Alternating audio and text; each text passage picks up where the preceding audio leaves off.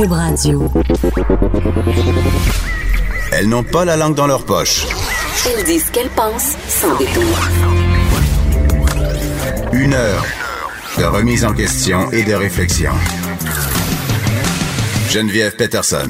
Vanessa Destinée. Les effrontés.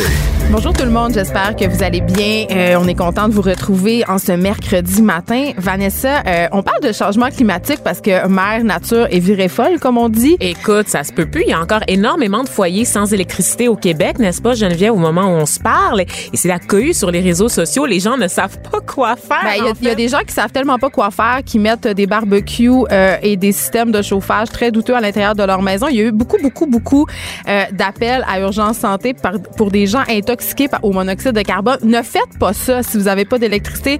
On ne rentre pas un barbecue à l'intérieur de la maison et on se méfie aussi euh, des petites fameuses chaufferettes là, qui vendent euh, les, les chauffages d'appoint parce que même si on a une génératrice, même si on le fait fonctionner, euh, coller sur des affaires, il y a eu beaucoup d'alertes aux incendies. là. les Seigneur. pompiers de Laval ont dû répondre à une, une espèce de hausse d'appel absolument incroyable. Je sais que les gens sont un peu en panique. Je sais que les gens sont un peu tannés. J'ai vu euh, sur mon fil Facebook des familles qui font littéralement du camping dans leur salon. Et là, anecdote, j'ai une amie, euh, Marc-Claude Bonneau, qu'on a déjà reçu à l'émission, qui a un chat pas de poils. Et là, elle sait pas comment le maintenir en vie dans, dans, dans cette espèce d'épisode de verglas parce un, qu'évidemment... incuba- un incubateur. Ben, y a- elle a pas de génératrice, mais évidemment, tu sais, quand ça fait 48 heures que tu manques d'électricité, il commence à faire froid parce que là, euh, il y a neigé, il continue à faire un peu froid, puis il faudra attendre jusqu'à samedi pour que le mercure se calme un peu, là. Donc, euh, on est de tout cœur avec vous, les gens qui avaient pas d'électricité. Absolument. euh, À quand des cours de survivalisme dans les écoles, Geneviève? ben, je pense que Il me semble que la débrouillardise a pris le bord un peu. Là, je pense les- que les écoles ont autre chose à faire, euh, comme acheter des livres puis offrir de- deux récréations de 20 Ah minutes. oui, Parce qu'on a parlé hier que c'était un peu compliqué euh, d'instaurer ça. Euh, une autre chose dont on a parlé beaucoup, c'est les fameuses manifestations pour le climat qui ont lieu à chaque vendredi depuis quelques semaines déjà.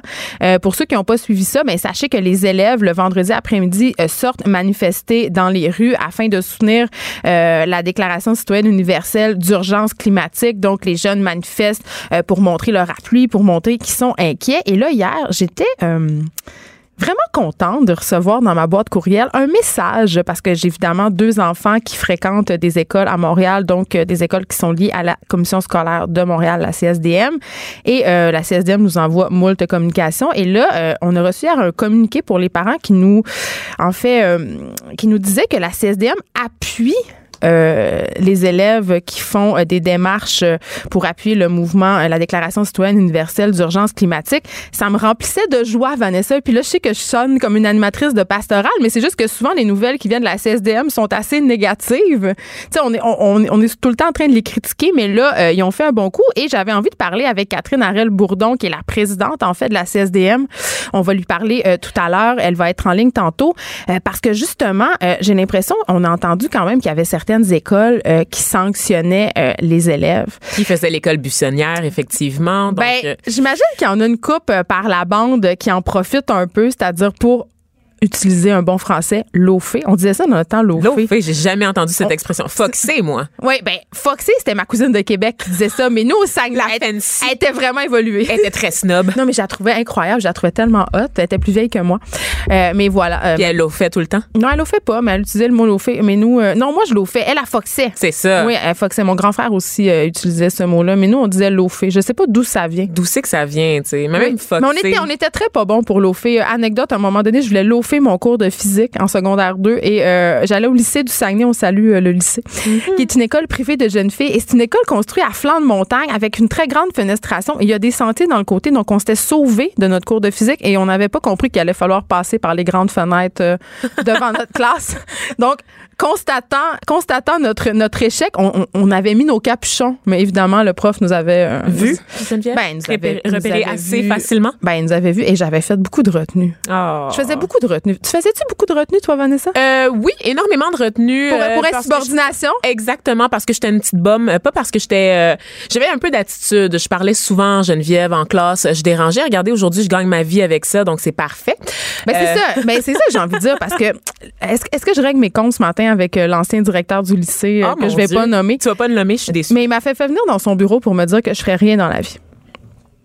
Que j'irais comme ça? que j'irais nulle part. Direct de même, là? Oui, Oh, c'est ça qu'il OK. m'avait dit. Euh, évidemment, euh, tu sais, on Je parle pense que l'approche euh, pédagogique a changé depuis Geneviève. Non, mais on parle souvent des élèves qui sortent du lot, OK, euh, ou qui sont pas comme tout le monde, qui ont de la misère à se conformer. Moi, je probablement que je souffrais de douance non diagnostiquée, fait que je m'emmerdais beaucoup en classe. Donc, évidemment, je dérangeais beaucoup, puis je remettais beaucoup les choses en question. T'as peut-être un petit peu aussi un trouble d'opposition. Ben, je sais pas si on peut qualifier ça de trouble Wow. d'opposition, mais c'est sûr que j'avais un petit peu de misère avec ça. Et euh, je consommais des drogues, tu sais, fait que- mais je marchais pas dans l'espèce de cadre euh, fixé par l'école, c'est-à-dire de, de cette élève consommatrice dont les notes chutent dramatiquement. Tu sais, j'étais euh, droguée mais performante à l'école. Donc ça marchait pas. Donc il m'avait dit que je ferais rien dans la vie. On le salue. Euh, et mon dieu, j'ai fait une longue anecdote. euh, C'était je sais pas je m'en allais. J'espère que vous avez aimé ça, euh, mon enfance euh, droguée au Saguenay.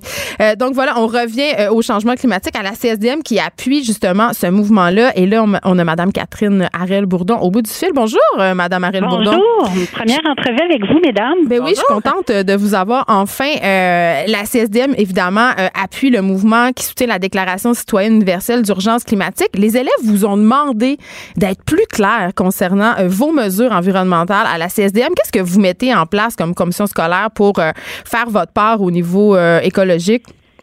Ben, en fait, les élèves, on était vraiment contents de pouvoir discuter avec eux. Autant au, mois de mars, on a eu un une activité qui s'appelle commissaire d'un jour où on reçoit des élèves de chacune des écoles et on est allé à leur rencontre aussi parce qu'ils ont évidemment fait des manifestations dont tout le monde a, a- a entendu parler et ils nous ont dit à quel point ils connaissaient peu ce qui était fait par la commission scolaire de Montréal. Donc pour le directeur général et moi, c'était important de de leur faire part en fait de ce qui est fait euh, tant les élèves que les parents euh, aussi le personnel parce qu'on a eu beaucoup de lettres de pétitions de présence du personnel et des parents euh, lors de nos euh, différents conseils des commissaires. Donc on fait plusieurs choses, on veut en faire d'autres aussi. Donc il faut dire ce qu'on a fait dans le passé, ce qu'on fait en ce moment puis ce qu'on veut faire dans le futur. Euh, un des éléments qui euh, qui préoccupe beaucoup les jeunes, c'est tout toute la question du compostage et je vous avoue l'utilisation aussi des assiettes en en, en styromousse. Ouais. Oui. Et euh, donc, on, on a travaillé avec euh, à aller chercher dans le fond des compagnies qui vont nous permettre d'avoir euh, plutôt des assiettes qui sont compostables. Euh, la question du compost, c'est compliqué parce que c'est la ville hein, euh, qui fait euh, dans le fond le, le, le, ramassage du compost. Et euh, en ce moment, c'était pas ouvert aux institutions. Donc, on travaille fort là avec les arrondissements. Puis j'ai une rencontre euh, fin avril avec euh, Madame Plante, avec Valérie Plante, pour que nos cafétérias d'école secondaire euh, soient in- inclus là pour euh, les collectes de compostage le plus rapidement possible. Mais Madame Ariel Bourdon, on entend partout, puis on en parle aussi à l'émission du manque criant de ressources auxquelles font face nos écoles publiques. Euh, à la grandeur du Québec et particulièrement à Montréal, il faut dire, où l'espèce de parc scolaire est complètement surutilisé. Euh, on en parle de des études des bâtiments. Hier, a parlé de la récréation de 20 minutes, ça c'est plus au primaire, mais j'ai envie de vous dire, au niveau euh, de vos initiatives écologiques, est-ce que ça va pas engranger plus de coûts? Comment vous allez faire pour réussir à faire ça? Parce que moi, j'ai l'impression, tout ça, c'est bien beau, mais est-ce que c'est réaliste de penser qu'on va réussir à, par exemple, électrifier la flotte de véhicules, les autobus scolaires, euh, de justement se mettre au compost? Ça va coûter de l'argent, là? Absolument, mais je pense que c'est un choix de société qu'il faut faire. Puis je pense que les jeunes nous le rappellent à quel point c'est important pour eux. Puis je vous dirais que pour la première fois suite à ces lettres-là, j'ai reçu beaucoup de courriels de parents en réponse à la lettre qui, qui étaient très contents d'avoir des informations sur ce qu'on faisait. Euh, je vous dirais que c'est un choix qu'on doit faire, c'est certain. Dans, dans certaines situations, c'est pas vraiment plus cher. Euh, dans certaines situations, on va économiser. Par exemple, si vous parlez de la euh, des flottes euh, de transport, ben parfois c'est plus cher le coût à l'achat du véhicule, sauf qu'on économise à long terme, euh, par exemple sur euh, sur le pétrole. Donc nous, ce qu'on ce qu'on fait avec nos autobus scolaires, en fait, c'est qu'on a des les autobus ne nous appartiennent pas, c'est des contrats et on encourage dans le fond les compagnies à avoir des véhicules électriques. Et euh, de plus en plus, ben, les compagnies qui font affaire avec nous euh, achètent des véhicules électriques. Puis évidemment, dans les dernières années, il y avait eu des, des incitatifs là, de la part du gouvernement.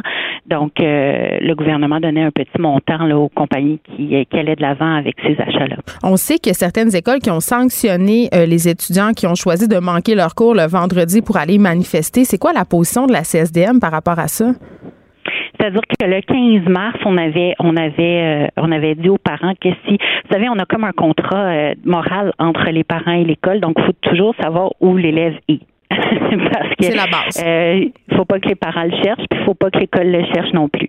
Donc, on avait indiqué aux parents par lettre que si- s'ils justifiaient l'absence de leur enfant, l'enfant pourrait quitter pour aller participer à la manifestation. Cependant, on se comprend qu'il reste beaucoup de vendredis d'ici la fin de l'année scolaire, puis on entre dans la période très importante au secondaire pour la fin de l'année scolaire, parce que vous savez, il y a les examens de fin d'année, que ce soit ceux du ministère ou ceux de la de l'école ou de la commission scolaire. Donc, on encourage les jeunes à s'impliquer euh, dans les brigades vertes ou dans les comités verts de leur école, mais euh, de plus possible être à l'école le vendredi après-midi. Et c'est pas parce qu'on on ne croit pas à leurs euh, revendications, vous le savez, mais c'est aussi parce que notre mission c'est l'éducation, donc il faut s'assurer de leur réussite scolaire. Je peux pas m'empêcher, Madame Ariel Bourdon, puisque je vous ai avec nous ce matin, de vous parler des politiques vestimentaires dans les écoles. J'ai fait des textes à ce sujet-là. Il y a certaines écoles euh, qui euh, obligent les jeunes filles à porter les soutiens-gorge, beaucoup d'écoles qui interdisent les bretelles spaghetti, beaucoup de politiques vestimentaires qui visent les jeunes filles en particulier. C'est quoi la position de la CSDM par rapport à ça? Est-ce que l'école va trop loin en marquant une espèce de limite vestimentaire? Ben, en fait, il y a des codes de vie dans chaque école. C'est différent d'un endroit à l'autre. Ce qui est important, dans le fond, c'est que euh, c'est que de part et d'autre, ben, que la, la jeune fille se sente à l'aise, mais qu'en même temps, tout le monde soit à l'aise aussi dans l'école, que ce soit euh, que ce soit les élèves entre eux ou euh, avec le personnel euh, de l'école. Donc, euh, chaque école a son code de vie. Je vous dirais que habituellement, c'est quand même euh, assez bien accepté par les élèves, là, à quelques à quelques exceptions. C'est d'avoir un cadre dans le fond de, de commun euh, sur euh, sur ces questions-là. Puis je pense qu'il y a quand même assez d'ouverture sur euh, beaucoup de, de, de vêtements possibles. Euh, mais en même temps, euh, on va pas à l'école comme on comme on sort à d'autres endroits. Là. Donc c'est quand même c'est quand même important. euh, puis il y a beaucoup d'écoles, je vous dirais même au secondaire, qui ont adopté euh, un code vestimentaire ou un uniforme. Donc c'est pas le cas de toutes les écoles évidemment, mais de plus en plus, puis même c'était souvent à la demande des, des élèves. Donc il y a des sondages qui sont faits auprès des élèves, puis des fois il y a 80, 85, 90% des élèves qui demandent un code vestimentaire ou un uniforme. Merci beaucoup, euh, Madame Ariel Bourdon, euh, de nous avoir accordé du temps. Merci beaucoup. On revient, Vanessa, sur ce fameux dossier euh, sur les dérives du yoga. On a parlé hier euh, de ce gourou, appelons-le comme ça, euh, Patrick Salibi, euh, qui, est, qui est vraiment euh, euh, au cœur d'une grande controverse parce qu'il y avait évidemment une école de yoga où des gens auraient été abusés, auraient été exploités. On parle de gestes absolument déplorables comme des agressions sexuelles, de la violence aussi. Il y a des femmes qui ont été battues, il y a des femmes qui ont été enjointes à quitter tout ce qu'il y avait. Et c'était dans la presse, euh, ce dossier-là. euh, Exactement. On se rappelle que ce Patrick Salibi se faisait passer pour le champion de l'utérus, Geneviève. J'aime ça le redire. J'aime beaucoup ça le redire parce que il se vantait d'avoir un sexe purifiant, n'est-ce pas? Donc, euh, qui pouvait aider les femmes euh, à, à réaligner leur chakra, à atteindre l'espèce d'éveil de conscience. Donc, des thèmes un peu euh, très mystiques et souvent associés à la culture du yoga, Geneviève. Cet homme-là disait qu'il avait une formation, qu'il avait été accrédité. Par contre, on sait que c'est un ex-culturiste qui s'est euh, reconverti en professeur de yoga et qui est aussi devenu ostéopathe par la bande, donc à travers des formations euh, comptées, euh, comptabilisées en heures, Geneviève, 400 heures si je me trompe pas dans le cas de monsieur Salibi et euh, ce qu'il offrait dans son école qui s'appelait Ostéo Yoga, c'était la possibilité de devenir son propre ostéopathe Oui. à travers le Et yoga. ça, on comprend que ça peut attirer des gens parce que qui parlent de tout le monde veut améliorer son bien-être, tout le monde veut améliorer sa santé. Et là, euh, la presse continue ce matin son dossier vraiment intéressant. Ça s'appelle les dérives du yoga. Et là, on parle justement de, de cette tendance en yoga justement euh, de, s'adresser. euh, aux blessures physiques. On flirte presque avec la médecine dans certains cas. Il y a certains professeurs qui prétendent guérir des blessures. Et, euh, et là, on tire un peu la sonnette d'alarme. Le milieu du yoga, en fait, tire un peu la sonnette d'alarme. On parle de professeurs qui manquent de formation. On parle de méconnaissance de l'anatomie. On parle de blessures plus fréquente. Parce que souvent, on va pousser les gens à bout et on va, on va donner en fait des instructions sans prendre en compte la capacité réelle de la personne de l'exécuter. Tu l'as dit, Geneviève, la mode du yoga en ce moment, moi-même, je le disais hier, c'est rendu un projet entrepreneurial, partir sa propre école de yoga. Et beaucoup de gens ne sont pas formés et ces gens-là s'éloignent de l'expérience spirituelle qui est censée représenter le yoga pour avancer quelque chose de mercantile, vraiment associé à ce mode de vie sain, n'est-ce pas? Cette mode qui est au bien-être qu'on voit chez certaines célébrités. Et beaucoup de gens pensent que, comme tu l'as dit, qu'à travers cette source de bien-être-là, ils vont pouvoir régler des problèmes physiques. Ils vont vivre plus vieux, ils vont vivre plus en santé. Et il y a beaucoup aussi cet aspect communauté, Geneviève, autour du yoga. Donc, à tel point qu'on dit que maintenant, les salles de yoga, comme les salles de CrossFit aussi, hein, c'est pas juste l'apanage du yoga, ça remplace un peu les églises. Bien, évidemment, c'est les mêmes euh, procédés qui sont à l'œuvre. Et euh, euh, on a un peu fait la, la, recension des studios de yoga à Montréal. Selon Yoga Montréal, il y aurait 128 studios à, à Montréal, mais écoute, c'est pas beaucoup, puis il y en a plein là-dedans qui sont pas déclarés. On parle pas non plus du yoga dans les parcs. Tu sais, maintenant, c'est la grosse mode. Ben là, Tu peux acheter des classes de yoga, des sessions ben, dans des parcs. cafés où on donne des cours de yoga Donc, le dimanche. C'est très, très populaire. Et là, euh, il y a une professeure de yoga euh, qui est citée dans cet article-là qui s'appelle Marie-Daphné Roy. Elle est propriétaire et enseignante euh, chez Yoga Bavana. Elle est aussi massothérapeute et on avait envie de parler parce que, évidemment, Marie-Daphné a fait de longues formations. Bonjour, Marie-Daphné. Bonjour Geneviève. Marie-Daphné, c'est mon amie, je la connais. Donc, oh, ben non, mais j'aime mieux le dire. Oh, euh, on salue la transparence. Ben, on salue toujours la transparence. Et Marie-Daphné, écoute, quand tu vois ça, quand tu vois, parce qu'on en a parlé souvent euh, entre nous, euh, un peu du, j'aime pas dire le manque de formation, mais j'ai l'impression qu'on peut, n'importe qui peut devenir prof de yoga maintenant, s'improviser yogi. Ben écoute, il n'y a pas de législation. C'est pas une c'est pas une profession qui est légiférée. Donc, il n'y a pas d'instance qui peut euh, dire ou déterminer toi tu as le droit, toi tu pas le droit. Donc il y a des associations qui essayent de mettre des règles, mais il n'y a pas une il y a pas de loi sur le sujet. Donc il n'y a pas d'ordre. Euh, donc en effet, n'importe qui peut euh, peut dire ben moi j'enseigne le yoga avec une petite formation que j'ai pris en une semaine, euh, je sais pas trop où, puis puis voilà enseigner. Puis de la même façon, il y a n'importe qui peut se dire ben moi je vais maintenant enseigner des formations. Et, Donc, c'est une roue qui tourne. Juste, juste pour que les gens euh, puissent se faire une idée, toi, mm fait c'est quoi ta formation? Ça se compte en, en nombre d'années, en nombre d'heures? Comment ça a fonctionné pour toi? Ça a fonctionné pour moi avec un. J'ai commencé avec un deux ans intensif en fait dans un ashram. Là, je dis pas que tout le monde a habité dans un ashram deux ans pour enseigner le yoga, mais c'est sûr que ça a commencé avec une immersion complète de tout ce que le yoga est dans le avec le grand Y de tous les codes de vie, puis la, la, la communication consciente, l'hygiène de vie, puis tout, tout ça. Puis les postures, c'est un petit élément. Puis après ça, ben vu que j'ai commencé, euh, disons, à, plein, c'est sûr que moi, après, à chaque année, je continue à me former. Dans le yoga, puis dans des dans des dans des trucs complémentaires aussi, parce que je trouve ça essentiel. Les, les, les ce qu'on sait change, ce qu'on sait du corps continue de changer, ce qu'on apprend, puis qu'on reconnaît, la santé psychologique continue de changer. Donc moi, je trouve ça important. Euh, je, je pourrais pas te dire là, je te dirais, je dois prendre un équivalent d'environ 200 heures par année. Euh, de formation. Euh, c'est un c'est beaucoup. ben c'est beaucoup, mais en même temps, euh, c'est moi ça me rassure de savoir ça parce que quand je regarde comment t'expliques qu'un homme comme Patrick Salibi puisse prétendre guérir certaines affections, puis il n'est pas le seul. On voit des profs de yoga qui de plus en plus, je vais dire, se substituent à des médecins, mais c'est quasiment ça. Se substituent à Dieu, Geneviève, honnêtement. C'est un peu ça, ouais. Carrément, c'est sectaire. Oui, oui, Se substitue à Dieu, se substitue écoute, c'est que ça vend. Les promesses, ça vend. Je le vois tout le temps.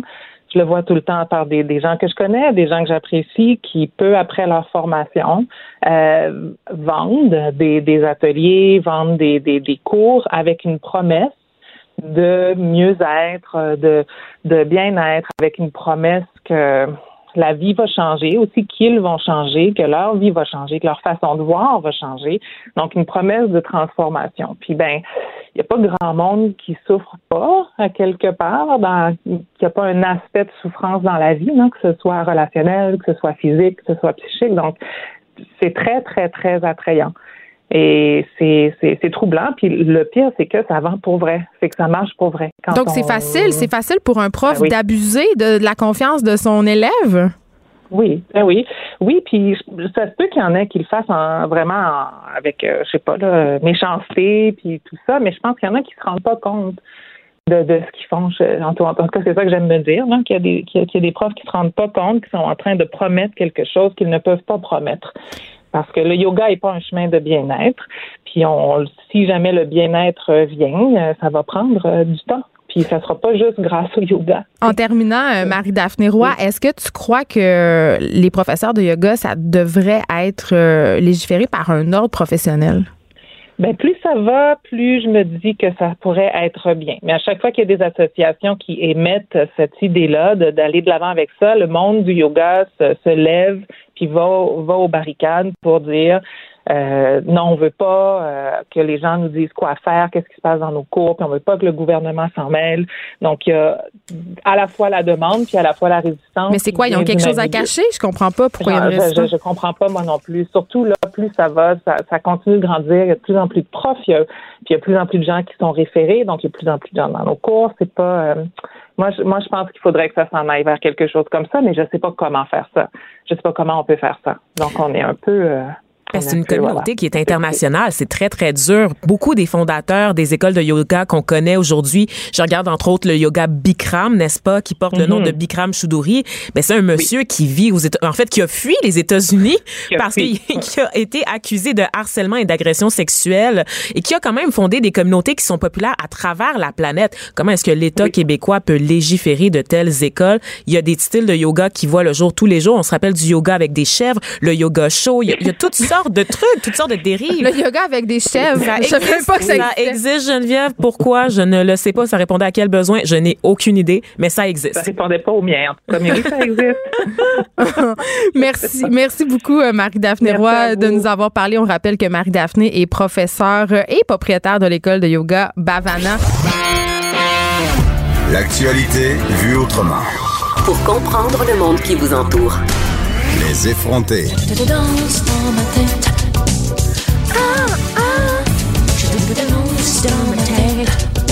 les, célèbres imitations de Vanessa. Dans ma tête. Vanessa, tu danses dans ta tête, mais si ça, Dis- dis- con- danse. oui, Non, non, pas pire, hein, quand même. si ça continue, tu vas voir Céline Dion aussi dans ta tête parce vais- que tu risques de mourir sans jamais avoir vu Céline. C'est ton rêve de voir Céline Dion en spectacle, Vanessa. Moi, Ben, en je dois fait, dire ça- que je comprends pas. C'est un rêve qui est en train de devenir une hantise, Geneviève, parce que j'ai vraiment l'impression que je ne verrai jamais Céline Dion Ton rêve de mon s'écroule? que je ne verrai jamais Céline Dion de mon vivant, Geneviève. Moi, je peux très bien vivre avec le fait que je ne serai jamais propriétaire de ma vie ou que j'accéderai jamais à la retraite, mais de, de passer ma vie, de vivre ma vie sans avoir vu Céline Dion au moins une fois, j'ai un, un grand sentiment d'échec qui plane en ce moment J'avoue que je suis pas une grande fan de Céline, mais j'aimerais ça l'avoir en spectacle, ne serait-ce que pour l'avoir se taper sur le chest en Ben chantant oui. Titanic. Ou le de, de, de- de danse, le faire en même temps avec. C'est quand même facile. Bon, alors, mais pourquoi tu la verras jamais? Là, ces billets sont rendus vraiment trop chers? Ben écoute, ce que ce que j'apprends dans le journal de Montréal, c'est que l'inflation, euh, Geneviève n'épargne personne. L'inflation touche Céline.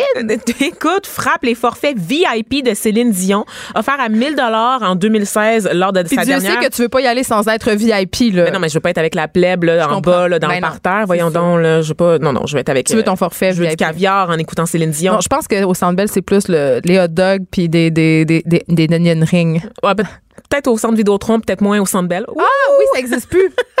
c'est vrai. Puis ah oui, hein, puis c'est un très beau lapsus avec ce qu'on vit en ce moment, l'espèce de chicane entre ouais, Bell et Vidéotron. ben, qu'est-ce que tu veux? C'est les deux centres qui existent ça. au Québec pour les un- concerts de grande envergure. On que- appelle ça un acte manqué. Donc le Écoute, centre Vidéotron. Non, non, mais c'est les deux. C'est les Oui, deux oui. qui vont offrir euh, des, des billets pour euh. Céline Dion, effectivement. Donc, les plus dispendieux de la- des forfaits VIP, Geneviève, se détaillent maintenant 1325 Honnêtement, je peux aller passer 10 jours au Japon pour moins cher Non, que ça. Non, pas au Japon. À Cuba, peut-être. Non, non, au Japon. Eh non, 10 jours voilà. au Japon pour 1000 dollars, je sais pas. Non, non, mais pour le billet d'avion, là, ça pas le coût de plus l'avion. 3000 dollars aller au Japon en Mon Dieu, avion. ça fait combien de temps t'es pas sorti du Québec, ma fille? Ben l'année passée. Wow Air, ça dit-tu quelque chose? Oh non, ça nous dit plus rien. Exactement. Mais non, mais ce que je veux dire, c'est qu'il y a de plus en plus de billets d'avion et de forfaits avantageux parce que les jeunes, même les vieux, les plus vieux, tout le monde voyage maintenant, Geneviève, avec des Tout le destinations. monde signe le pack, mais tout le monde prend l'avion. tout le monde prend quand même l'avion Geneviève et euh, des destinations euh, qui étaient expandieuses. Euh, Expandieuse. Ex- c'est parce que j'ai Hey, pensé, je l'adore, cette j'ai fille. pensé à ex, Expedia, pour Je ça. le sais, mais un site quand- que j'utilise pour trouver À des, quand, des à quand billets le moins petit. Larousse acceptera-t-il le mot expandieux parce que j'adore ça. Ça s'appelle un mot valise, Vanessa. Est-ce que tu savais ça? Je suis pas sûre que ça s'appelle comme. Je pense que ça s'appelle rien pantoute. Non, un mot valise, c'est la de contraction de deux mots qui fait un nouveau mot. Ça Ah s'appelle ouais? un mot valise. OK. Puis un néologisme, c'est juste un nouveau mot? Oh, ma mère nous texte. Ma mère nous texte. Elle nous dit qu'elle va voir Céline Dion avec euh, ma marraine. Ah, puis pas toi. Ce sont des privilégiés. Écoute, euh, ils gagnent cher. Qu'est-ce que je te? Ben, ils ont une belle retraite. Ont- euh, ben, c'est ça, ils ont, parce qu'ils se sont sacrifiés. Ils sont pas allés voir Céline de leur tendre jeunesse. Exactement. Et là, l'inflation fait en sorte qu'elle paye 15 fois le prix qu'elles auraient payé en 1982 pour voir euh, Céline. Euh, écoute, Geneviève, ça, ça me tue un peu. Ça me tue un peu. Sérieusement, c'est un trésor national. C'est un trésor national qui m'est inaccessible. Mais je vais devoir me contenter de... payer un billet.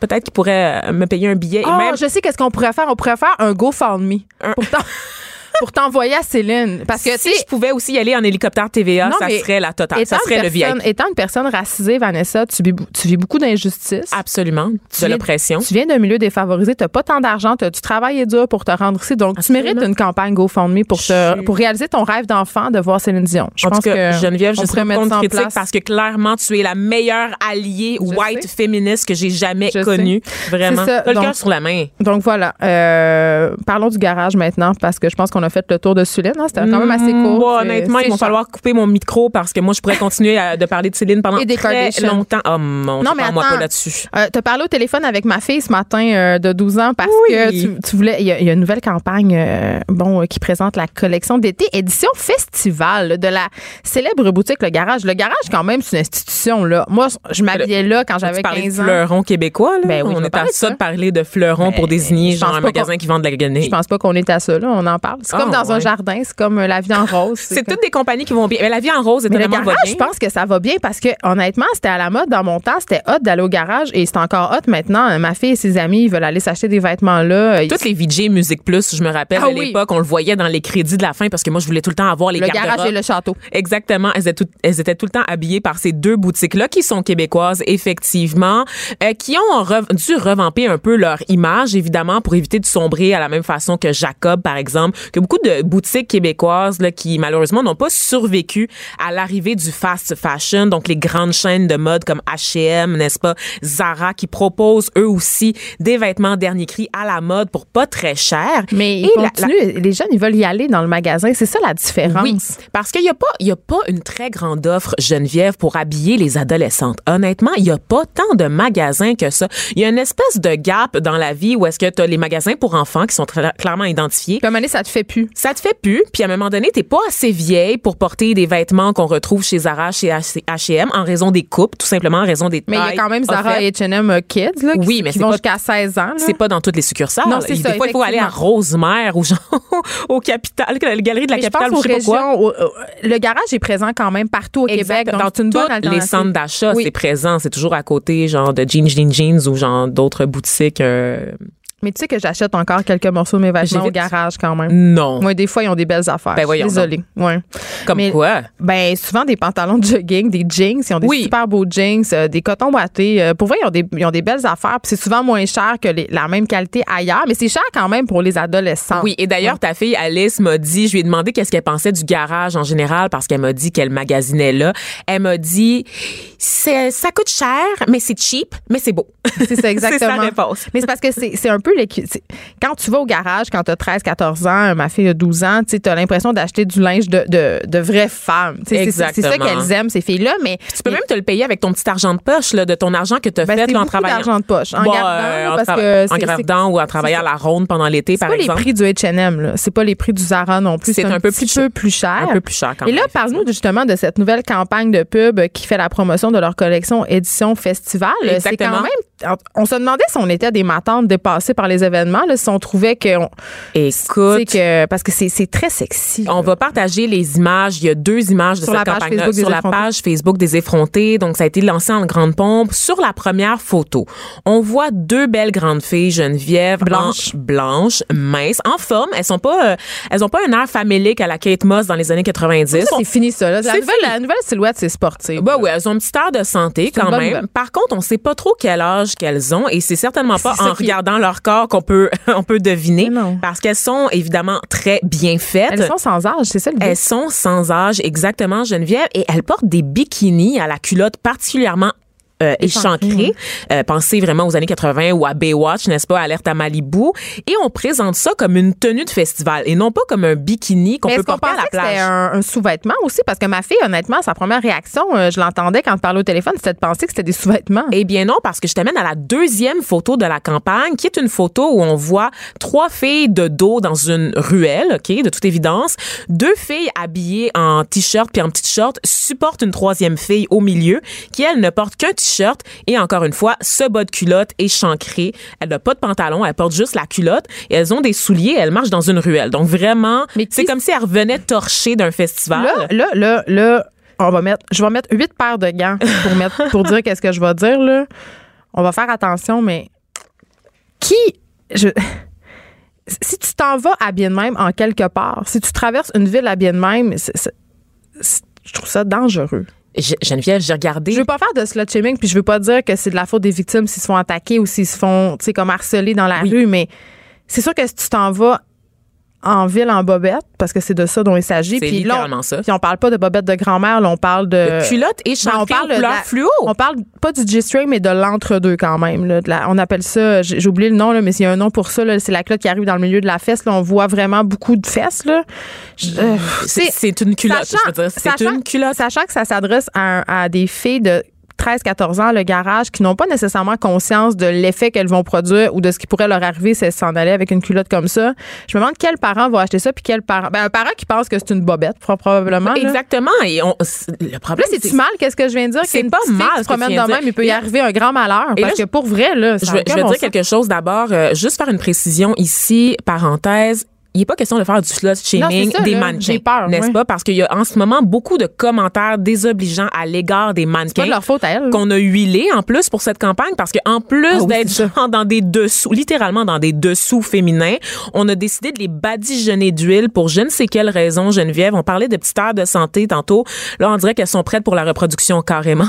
c'est vraiment, Ben, vraiment très, euh, très bizarre. Je, je la regarde la photo en ce moment, puis mon malaise euh, va ailleurs aussi. La petite bouche entrouverte. Du fait qu'ils ont l'air de vouloir copuler. Là, ces filles-là sont faites comme des culturistes, des mannequins de fitness. Là, ils doivent s'entraîner énormément, mais c'est que ils ont les cheveux ébouriffés, sont huilés comme s'ils venaient d'avoir un rapport sexuel. euh, puis on sait pas si sont. Ah mon Dieu, on sait Elles pas ont si la bouche entrouverte encore Mais une fois. j'allais dire que ce sont des maillots de bain. Tu sais, ce- c'est pas. euh, Ce ne sont pas des maillots de bain, c'est vraiment sur la page tenue Facebook, de euh, festival sur la page de, de garage qui l'a vraiment présenté comme ça. Et comme je te dis sur la deuxième image que je te montrerai Geneviève parce que je vois que tu l'as pas devant toi, c'est ça, c'est ces trois filles là qui sortent d'une ruelle, qui sont dans la rue en petite short sauf une qui est en culotte littéralement et qu'on voit de dos. Donc ces filles là sont déshumanisées complètement. On se concentre sur l'allure euh, vraiment de leur physique, n'est-ce pas, en se concentrant particulièrement sur les fesses de l'une d'entre elles.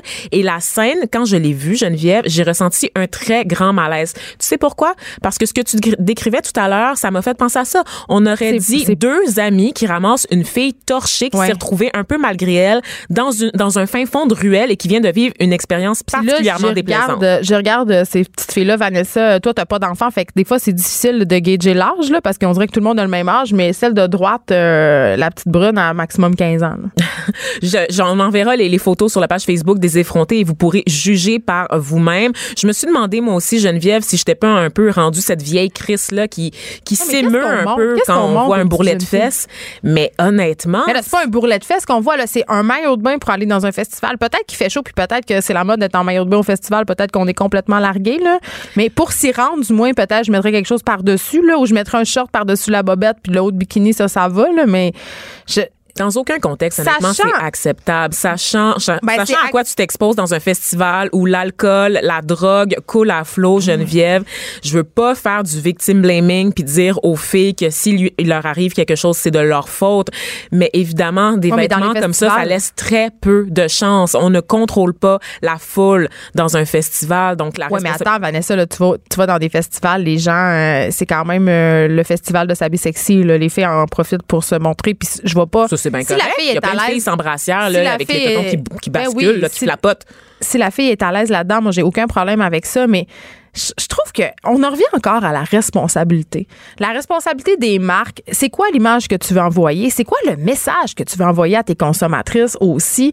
Quand tu es une marque qui s'adresse à des jeunes filles, puis là, là, le garage n'a pas encore fait de statement à ce que je sache, là, mais ils vont se défendre en disant qu'ils s'adressent à une clientèle adulte. Ben oui, de 16 à 25 qui ans. sont conscients que ce sont des images sexy, mais que c'est ça que la clientèle recherche. Parce qu'on sait que sur les sites des festivals, en général, les enfants sont pas admis. Ben il y a certaines c'est 18 sections. Plus. Exactement. Puis quand, quand ils sont admis, ben il y a des sections qui sont réservées, puis ils n'ont pas le droit de, de consommer d'alcool, puis c'est assez, assez réglementé.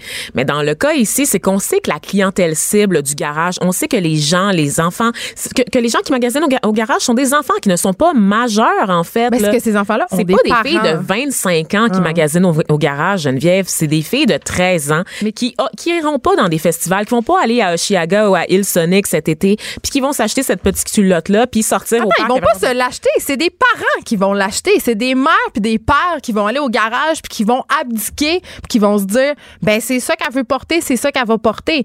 Je veux dire, quel parent peut se dire, je- ma, ma jeune fille de 14 ans va sortir de chez elle en bobette puis ça va être bien correct, personne va la regarder puis tout va bien se passer. Aucun. Ben aucun, tu l'as dit, mais le piège c'est ça ça. va Et garage, et garage le sait très bien, c'est de présenter ça comme ça de manière innocente sur le site web. Quand tu cliques sur le lien puis que tu vas sur le site du garage là, c'est vraiment écrit bas de bikini. Mais quand tu regardes la campagne publicitaire, le bas de bikini c'est littéralement le pantalon de la fille. C'est un substitut au pantalon. Donc le parent qui achète ça, il pense pas faire une mauvaise affaire là. Il achète ça, il se dit bon, elle ira à la plage avec ses amis, elle ira au glissado ou whatever.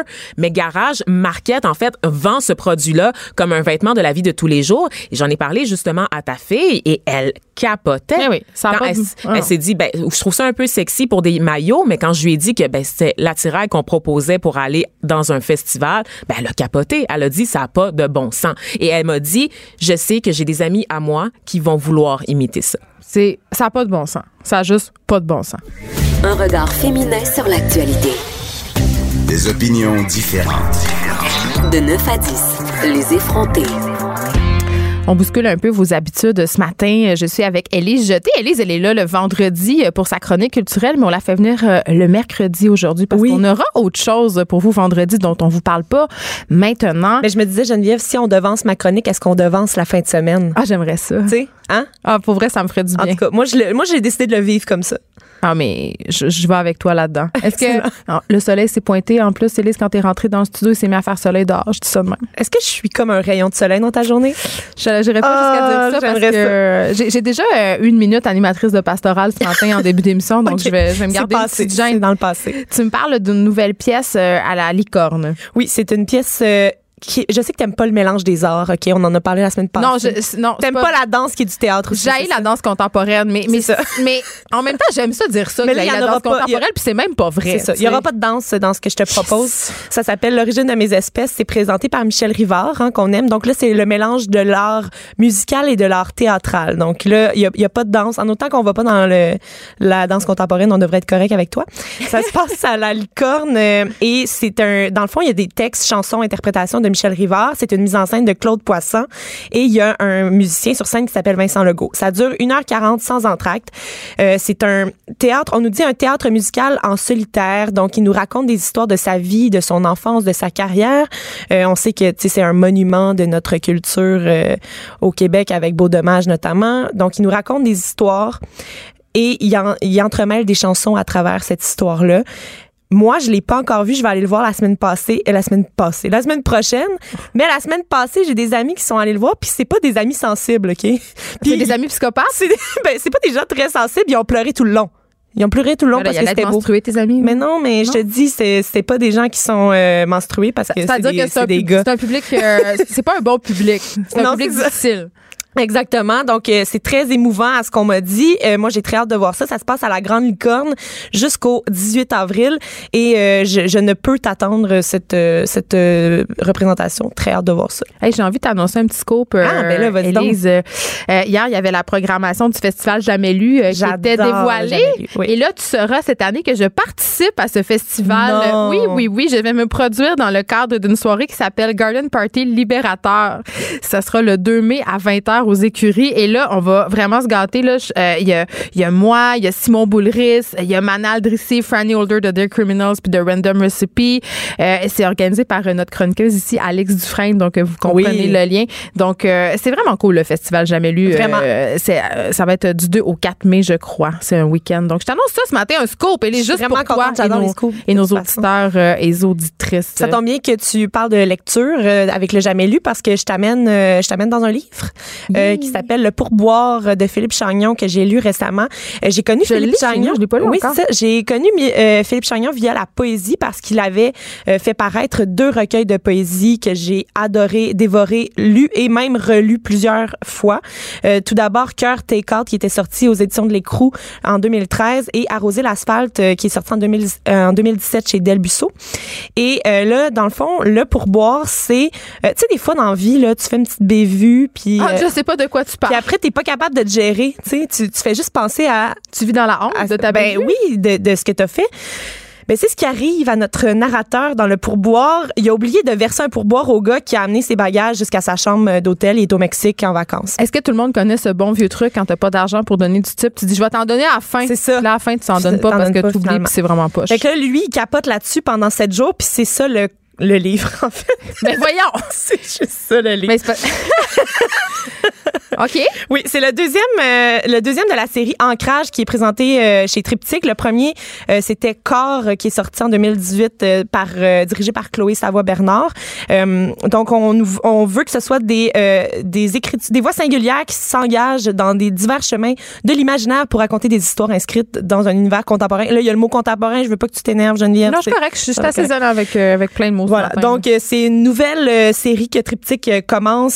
C'est le deuxième euh, numéro et euh, c'est spécial comme lecture parce que ça c'est vraiment une écriture du réel. Euh, il y a- c'est- c'est c'est pas digne d'intérêt pour tout le monde, selon moi. comment tu peux passer 200 pages à parler de, de ton sentiment de culpabilité de pas avoir donné de pourboire Ben, à un dos? il y, y a beaucoup de descriptions, de donc on voit exactement. Il y a rien qui est laissé euh, à, à ton Fait que imagination. tu dirais-tu que c'est un trip de roman formel, mettons? Oui, Oui? je pense que oui. Et euh, j'avais le goût de t'en parler parce que j'ai pas été euh, si captivée que ça par ce roman-là. Par contre, euh, j'ai beaucoup, beaucoup, beaucoup apprécié sa poésie. C'est un bel exercice de style. oh, c'est un bel exercice de style. Fait que je me dis, peut-être qu'il va revenir à la poésie, à, à quelque chose d'un petit peu plus euh, dans ses cordes euh, dans le futur.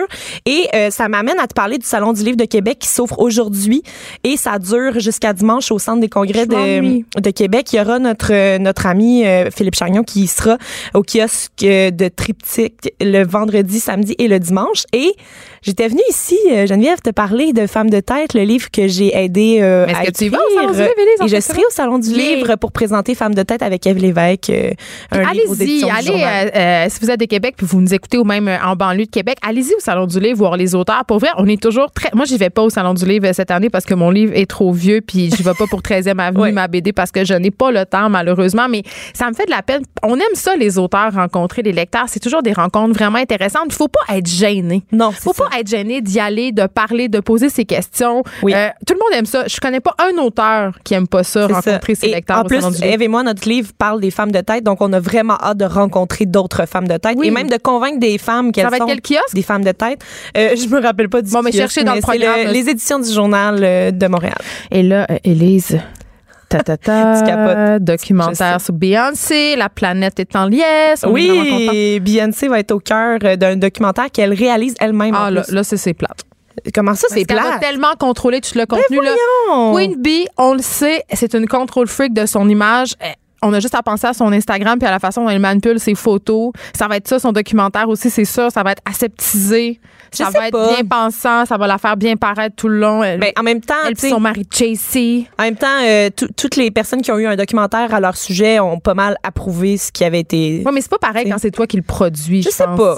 Sais, moi, je pense pas que ça aurait changé bémol. grand-chose. Mettons que quelqu'un d'autre l'a- l'avait réalisé puis qu'ensuite elle avait donné son saut d'approbation. Pas mal sûr que ça serait revenu au même. Mais Je pense pas. en tout cas, un long métrage qui sera sur Netflix. Je vais quand même l'écouter. Oui, c'est ça. La bande-annonce euh, qui nous a été présentée cette semaine, on voit euh, euh, la reine, hein, Queen Bee et ses danseurs, musiciens. On voit aussi les girls de Destiny's Child Ah, là. qui sont là. Hey, je, ré- je réécoute tu sais, il y a une petite, une petite fièvre des années 90 en ce moment. là, puis Ouais. J'avoue que j'écoute des petits tours de Destiny je Child et de. TLC. Mais tu peux, c'est tellement, c'est tellement actuel quand Je même. sais, Même si très, très bon. euh, ça date de, de- ça commence à dater pour vrai. Ben oui. Ouais, je- On est vieille. Oui, on est vieille. Et euh, là, on entend une voix hors champ. Euh, dès le début de la bande-annonce pour euh, pour teaser tout ça, Euh, c'est la poète, auteure et militante américaine Maya Angelou qui euh, qui parle. Le hum, documentaire s'appelle Homecoming et ce sera disponible dès le 17 avril. Je compte les jours. Pour vrai, là, j'ai un petit côté voyeur. J'adore. euh, j'avais j'avais été. Est-ce que tu avais écouté le documentaire sur Lady Gaga sur Netflix? absolument. j'avais été déçue, moi. Moi, j'ai aimé ça, mais c'est parce que j'ai- j'ai mon petit côté. euh, moi, j- j'écoute des documentaires pour mon côté voyeur. Là. oui, mais j'avais j'ai- trouvé ça plat. Moi, j'avais aimé ça qu'on la voit, mettons, dans sa cuisine en train de Oui. nourrir son chien. Puis, tu sais, j'ai- j'aimais beaucoup le, le petit côté humain qu'on est- qu'on nous insufflait. J'espère que ce sera le cas pour le documentaire sur Beyoncé. J'ai tendance à penser que ça va être plus grandiloquent que ça. Ça se C'est parce pourrait. que Lady Gaga elle a quand même euh, beaucoup euh, misé sur le fait que justement elle était une personne normale, Ouais. qu'elle était un peu girl next door, tandis que Beyoncé c'est une enfant star qui a toujours été dans le milieu des- du glamour. Euh, Tu sais, elle, elle se baigne d'un paillettes depuis qu'elle a trois ans. là. Ça, va être, ça, ça sera sûrement pas le même traitement. Ça doit pas être si le fun que ça, se baigner les paillettes. Ah, plus ça va, plus j'aime tes sujets. Là. Il y a le documentaire sur euh, Beyoncé, mais il y a surtout le nouveau livre de cuisine de Geneviève Evrel. Et je dois le dire euh, tout en partant, je ne suis oui. pas une fan de livres de cuisine parce que Non. je trouve que quand on sait cuisiner, on n'a pas besoin de livres de cuisine. Puis avec comme. Internet, honnêtement, non, ça, ça sert à rien. Sauf que là, c'est un livre sur les dumplings. Oui. Et là, nous, on partage une passion commune, celle des petites Les pochettes de pâtes avec du stuff dedans. Hey, Ouais. y a-tu quelque chose de meilleur que les dumplings? Euh, je cherche comme ça là puis honnêtement c'est je pense que c'est dans tu sais quand on dit si tu partais sur une île déserte ou ça serait quoi ton dernier repas là je pense que dumpling ça pourrait dumplings, Ouais. c'est tellement bon. si vous avez si vous aimez euh, les dumplings vraiment beaucoup il y a les dumplings de Mademoiselle Dumpling sur la Plaza Saint-Hubert à Montréal qui sont délices et aussi chez Suzanne le bar chez Suzanne c'est très Oui. très bon mais bon évidemment tout le monde n'a pas accès euh, à des restos de dumplings euh, en dehors de Montréal c'est plus difficile donc Exact. un livre comme celui de Geneviève Evrel ça peut être votre plage de salut et vous nous initiez justement au monde du dumpling parce que elle, elle nous a initié au monde du sushi avant. Exactement, parce que c'est Miss Sushi à la maison qu'on a connu en 2008. Euh, donc, c'est une entrepreneur, hein, Geneviève? Qui a un succès fulgurant à cause de son succès histoire fulgurant. aussi. Elle a une histoire qui est vraiment fascinante. Euh, Elle est pa- partie de rien, a construit son entreprise. Vraiment une femme inspirante à écouter. Elle est aussi conférencière, hein, parce que elle raconte son histoire pour inspirer d'autres femmes. C'est parce qu'elle vient d'un milieu, elle a grandi dans le quartier Hochelaga Maisonneuve, euh, elle a eu un Elle a eu une vie extrêmement difficile, puis c'est ce qu'on appelle faire de la limonade avec des citrons. Là. Tu sais, Elle a comme tout pris les citrons qu'on lui a donnés, puis elle a fait euh, toute qu'une limonade. Elle a fait des sushis pour être euh, plus précise. Oui. Mais- Elle a d'ailleurs maintenant un restaurant sur la rue Ontario Oui. de sushi à la maison. Je l'ai pas encore essayé, mais je me promets de le faire. Euh, puis ce qui est intéressant avec sa proposition euh, à Geneviève, c'est qu'elle revisite souvent les. Tu sais, euh, si on prend l'exemple des sushis, elle va faire des sushis poutine, des sushis Ouais. Général Tao. Donc, elle joue un peu avec les sort codes. du cadre. Ça, ça choque Oui. certaines certains puristes du sushi ou Exactement. du dumpling, mais ça peut être quand même intéressant. Puis tu l'as regardé, son livre J'ai regardé dumpling? son livre des dumplings aux champignons sauvages, au, Ah, can- au canard confit, au saumon fumé, au brie fondant. Geneviève? Je- éga- Des choses qui vont pas nécessairement, en- c'est-à-dire on n'aurait pas tendance à associer brie fondant et Non. dumpling, mais c'est justement ces mariages-là qui sont hors du commun qui Et fait aurais-tu- qu'elle se. C'est ça. Et aurais-tu tendance à faire des dumplings au Nutella? Ben, en fait, j'aurais tendance à tout faire au Nutella. Tu sais, Puisqu'on en parle, là, Mais moi, j'aurais Ou- tendance à tout faire en dumpling. c'est ça. Puis, fait que donc, elle, elle de propose pâtes. des euh, dumplings dessert. C'est ça que tu me Oui, dis? exactement. Une pochette de pâte avec un contenu délicieux à l'intérieur. Qu'est-ce que tu veux de plus? Ben, on- on- ouais, je vais te le dire, qu'est-ce que je veux de plus? On frit cette pâte-là. Oh, Là- miam. Donc, là, on a atteint euh, le climax. euh, donc, c'est disponible en librairie après le livre sur le poké, euh, tartare et sushi. C'est le, le, le jour des, est, des est-ce qu'il est dumplings. de- est-ce qu'il est disponible maintenant? Maintenant, Ah, il mon est en Librairie. Je pense que je vais, après l'émission direct. Et en faire toute la fin de semaine. Idéalement, tu m'en ramènes lundi. D'accord. Je, je te promets que je t'apporte des dumplings. Parce que euh, moi, je vais être au lundi. salon du livre en fin de semaine. Mais tu reviens lundi? Je vais, je vais revenir lundi. Bon, je te promets que tu auras des dumplings lundi euh, au Nutella. Et Ah, les-. J'en ferai pour toutes les tables. Pourquoi je m'engage dans des affaires Tu de prends même? vraiment des engagements que tu ne pourras pas respecter. Ben, c'est comme la carte. oui, c'est ça. Euh, tu nous parles d'un nouvel album. euh, je sais pas comment prononcer le nom de ce groupe. donc C'est euh, pop, c'est facile. Mais c'est PUP, mais J'avais le goût de dire pup. Mais dis pub, dis ce que tu veux. C'est un ça. groupe euh, pop punk. Hey, là, c'est encore plus difficile, hein? Pop punk. Hey, mais c'est tellement poétique, pub pop punk. Pump, ben oui, gars, Vraiment, tout euh, est dans les le. allitérations. Hey, on on s'en va dans le littéraire. On est-tu poétique ou on n'est pas poétique? On est incroyable. On va au salon du livre aussi. Hein, Oui, c'est ça. L'album de pop est sorti la semaine passée. Ça s'appelle Morbid Stuff. On va aller entendre un extrait qui s'appelle Kids.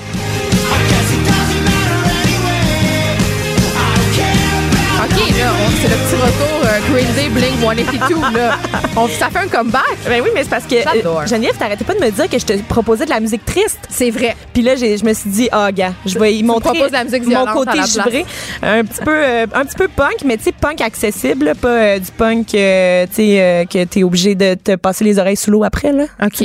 Parce que ça, c'est- ça, c'est très. Ben, les, les- euh, moi, je me rappelle, euh, dans, dans mon temps, quand j'étais une jeune femme, il y avait cette guerre-là, la, euh, le punk accessible. C'était, on- écoute, on était condescendants, là, Blink, Green Day, c'était pas de la vraie musique, c'était C'est des ça. vendus. Est-ce que ça existe encore? Ben, je pense que ça musique? existe encore, mais l'affaire, c'est que là, on, on leur donne quand même des lettres de noblesse en disant euh, c'est du punk, mais on, on met le pop avec. Je pense que le problème avec les gens avant, c'est qu'on on n'osait pas dire que c'était aussi de la pop, mais Ben, c'est de la pop. Maintenant, en tu sais. musique, on mélange de tout. on, peut tout mélanger, euh, puis tout est acceptable, puis pop n'est plus aussi péjoratif qu'avant aussi. Tu sais, les, les artistes eux-mêmes se réclament de la pop et ils l'acceptent. Oui, parce que c'est plus considéré comme de la sous-musique ou de la musique commerciale. Puis on en parlait euh, hier avec notre chroniqueur Thomas Levac, justement. La pop utilise beaucoup le métissage, euh, utilise, euh, mélange les genres. Puis on parlait notamment euh, euh, de la controverse autour de la musique country qui, qui est quand même assez conservatrice. tu sais. Exactement, oui, c'est ça. Puis le, le country, tu sais, il y a, il y y a tellement d'alternatives country aussi qu'on qu'on Ben peut oui. visiter.